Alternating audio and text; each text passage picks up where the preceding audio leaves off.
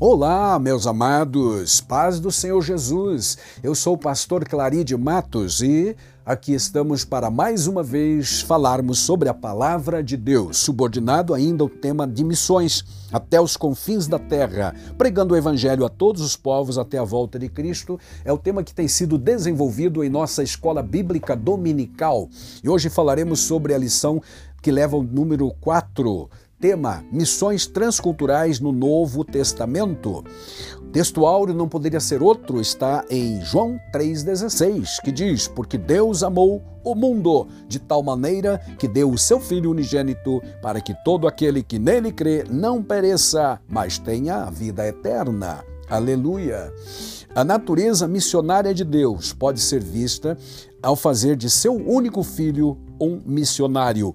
E da igreja, Deus fez sua sucessora para esta sublime tarefa. Então, se você é a igreja de Cristo, você tem esta responsabilidade também, como temos visto em várias lições, porque na lição ou no estudo número 1, 2 e 3 que já fizemos nesta sequência de episódios, nós vimos sobre missões, definição de missão, o que é missão, o que é um missionário, biblicamente falando, que é aquele que foi enviado por Deus normalmente e biblicamente a um lugar onde não há crentes e ele pioneiramente ganha as pessoas para Cristo, funda uma igreja, estabiliza a igreja aleluia, escolhe e forma também uma estrutura organizacional e também direcional e vai para outra região onde não há crentes, ou não há pessoas ainda salvas. Este é um missionário no sentido bíblico da palavra.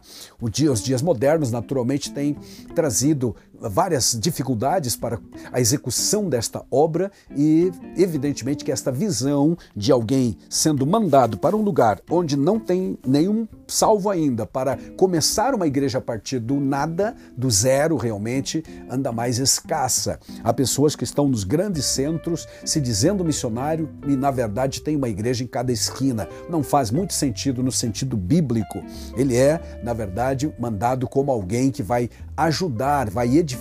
Não estou dizendo que é inútil o trabalho deles, mas onde já tem uma igreja não pode ser taxado exatamente de missionário no sentido bíblico, e sim ele vai apoiar já um ministério estabelecido lá no outro país, numa outra região, numa tribo, etc. Tá certo? Então, biblicamente, missionário é aquele, repito, que vai pregar o evangelho, como diz Paulo, onde Cristo ainda não foi anunciado. Que tenhamos mais dessas pessoas, porque há milhões, na verdade, bilhões de pessoas que precisam de ouvir a palavra de Deus porque nunca tiveram o privilégio de ouvir sequer uma vez na vida. Há bilhões de pessoas sem a salvação, sem o conhecimento para a salvação do Evangelho de Cristo Jesus. Mas esta é a missão da igreja. Aleluia. Jesus, enquanto esteve aqui, realmente foi o missionário por excelência. Mas ao sair da terra, um pouco antes, aliás, a última palavra dele para os seus discípulos foi encarregando os discípulos de continuarem a sua obra. Por exemplo, em João capítulo 20 e versículo 21, nós lemos assim: Assim como o Pai me enviou, eu também vos envio. Como é que o Pai enviou o Filho? Enviou o Filho para ser o redentor, para realizar a obra da redenção, pagar o preço do nosso pecado, aleluia, para nos levar junto do Pai, salvos, remidos e transformados. Louvado seja Deus. Evidente que não vamos morrer por causa do pecador, guardadas as devidas proporções, quando Jesus disse: Assim como o Pai me enviou, eu envio a vós, quer dizer, com a mensagem, com o plano da redenção. Vamos hoje, em nome de Jesus, não vamos no nosso nome, vamos no nome do Senhor, levando a mensagem de salvação, a boa nova que vai alcançar os perdidos em todas as culturas. É por isso que o nosso tema fala de missões transculturais no Novo Testamento. Glória a Deus. Então você encontra sim um Deus missionário, tanto no Antigo quanto no Novo Testamento, especialmente. Desde que o homem pecou, Deus prometeu mandar-lhe um resgatador, um redentor, alguém que pagaria o preço e venceria a serpente, o diabo, o antigo dragão, e então colocaria à disposição dos pecadores a possibilidade da salvação. Pregar o evangelho é exatamente isso: dizer que há uma solução para o pecado da humanidade, que nem tudo está perdido, mas tem uma solução, há um remédio para o pecado, há um preço que já foi pago para que o pecador realmente seja redimido, perdoado, aleluia, e preparado para ir morar no céu. É disso que falamos neste estudo número 4 de nossa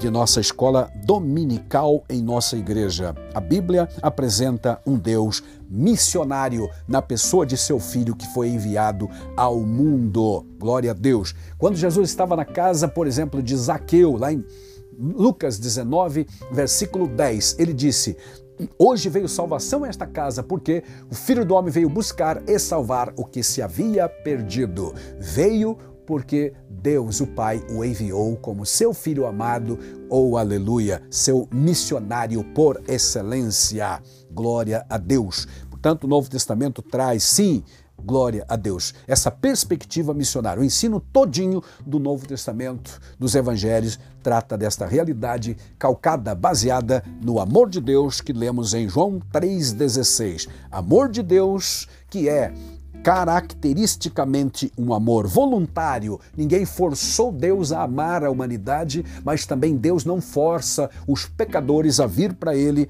e amá-lo. Não, não. Nós o amamos, disse João, porque Ele nos amou primeiro. Aleluia. O amor de Deus que é ilimitado, não há limites para o amor de Deus. Ele ama o mundo, diz a Bíblia, portanto, sem limites. Glória a Deus. O amor de Deus é indescritível por palavras humanas, porque o evangelista, quando escreveu sobre o amor de Deus, disse: De tal maneira Deus amou o mundo. Então, essa tal maneira é uma expressão altíssima que não encontra uma definição específica.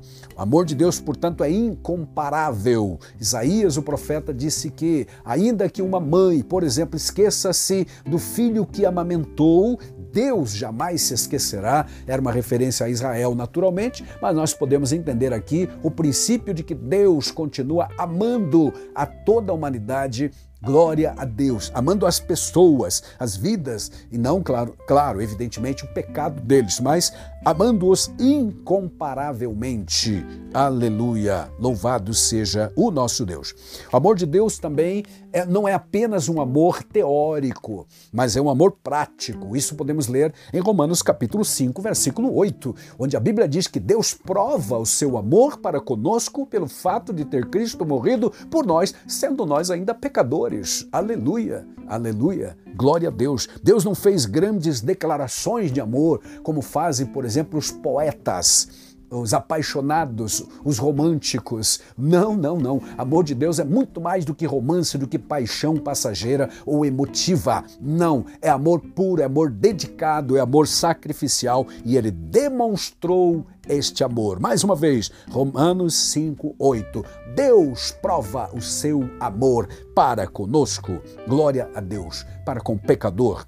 Glória a Deus. O amor de Deus também é inclusivo, não é exclusivo. Deus não apenas amou algumas pessoas previamente selecionadas, eletizadas, que irão morar no céu. Não, ele amou a todos todo aquele que crê, diz o texto de João 3,16, também lá em Romanos 1,16, fala a respeito daqueles que aceitam. Né?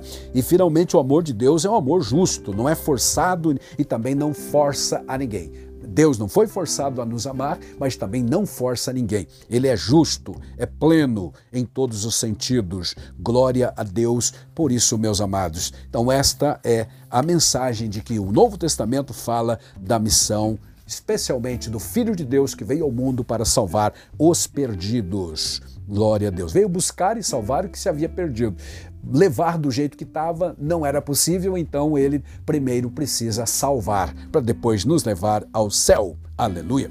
E, falando de Novo Testamento, missões aparecem em Atos dos Apóstolos de forma abundante. Os missionários, por exemplo, Filipe e Pedro, foram os primeiros a pregar de forma de forma transcultural, ou seja, levaram a mensagem. Filipe, por exemplo, levou a mensagem aos samaritanos, aos odiados samaritanos. Havia uma intriga histórica entre os judeus e os samaritanos e não se davam de forma alguma. Judeus desviavam dos samaritanos, samaritanos desviavam dos judeus, construindo estradas, desviando territórios para não passar dentro dos territórios judaicos ou samaritanos, vice-versa, né? Porque se odiavam. Mas Deus, o Espírito Santo, enviou Felipe para fazer missão transcultural lá em Samaria. E enquanto ele estava pregando em Samaria, no meio de um avivamento, aleluia, o Espírito de Deus o direcionou para descer para o caminho que, que naquela época ligava Jerusalém a Gaza, na saída, na, na divisa com o Egito. E então Felipe fez toda aquela viagem a pé, ou não sei, ou a cavalo, enfim, chegou ao local deserto e estava descendo por aquele caminho um etíope, ou seja, estava descendo ali um, um oficial de Candace, rainha da Etiópia. Ele pregou o evangelho, aleluia, aquela pessoa de outra cultura, de outro mundo, vamos dizer assim, de outro, de outro continente, portanto, foi evangelho ou missões tanto transcultural quanto transcontinental também, porque aquele homem que foi salvo e batizado pelo Felipe levou, portanto, a mensagem do Evangelho para o seu país, lá no continente africano, na Etiópia de então. Aleluia, louvado seja Deus. Mas também em Atos capítulo 8 você vai encontrar Pedro 8, 9, 10, Pedro entrando em ação, pregando o evangelho na casa de do Cornélio, que era romano, portanto, outra cultura, outro povo, e é o evangelho transcultural. Ainda em Atos você vai encontrar as famosas viagens missionárias de Paulo e Barnabé, primeiro, depois Paulo e Silas, as viagens, enfim, alcançando povos, nações diferentes, culturas diferentes, religiões diferentes, inclusive em Atenas, o berço da filosofia mundial de então. Aleluia. Portanto, missões transculturais em Atos. Depois vamos ter as cartas, todas elas, tanto as paulinas quanto as gerais, todas, de uma, de uma forma ou outra, instrui sobre missões, orientam a igreja sobre isto, hein, amados, para fundamentar a fé desses novos crentes, por exemplo. E no Apocalipse nós temos então a mensagem e as expressões magníficas de que lá no céu por exemplo, um coral de gente salva estava cantando assim, lá em capítulo 5, verso 9. Eles cantavam um cântico novo: Tu és digno de receber o livro e de abrir o seu selo. Está cantando sobre Jesus, o Cordeiro de Deus, pois foste morto e com teu sangue compraste para Deus, gente de toda a tribo, língua, povo e nação. Tu os constituíste reino e sacerdotes para o nosso Deus, e eles reinarão na terra. Aleluia. É um momento em que os seres angelicais estão cantando para Deus, louvando o Senhor porque foi realmente alcançado pessoas de várias, várias nacionalidades ou ainda foi feito a missão transcultural. Ainda no capítulo 7 e versículo 9, nós temos o seguinte escrito em Apocalipse: Depois disso olhei, diante de mim estava uma grande multidão que ninguém podia contar, de todas as nações, tribos, povos, línguas, em pé, diante do trono e do cordeiro com vestes brancas, segurando palmas nas mãos. Aleluia! Se ali era o grupo dos anciãos do céu que estavam cantando, aqui, meus amados, é o grupo das pessoas salvas de todas as nações, cantando e adorando a Deus. Mais uma vez, aparece a expressão povos, tribos, línguas e nações. Aleluia! Isto é missão transcultural. Que Deus, o Senhor, nos ajude, como igreja que somos, para que continuemos a fazer missões, quer indo, quer contribuindo, quer simplesmente orando. Não é simplesmente porque é tão importante a oração quanto também aquele que vai. Deus em Cristo te abençoe, meu amado, e até uma próxima. Amém.